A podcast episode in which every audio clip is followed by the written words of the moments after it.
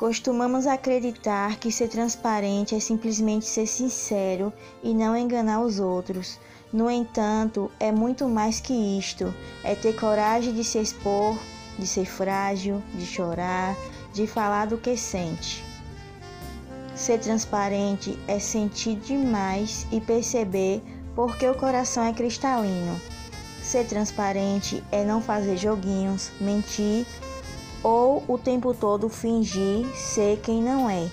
Ser transparente é não esquecer-se de si e saber fazer com que sua presença não seja somente notada, mas também sentida quando você se vai.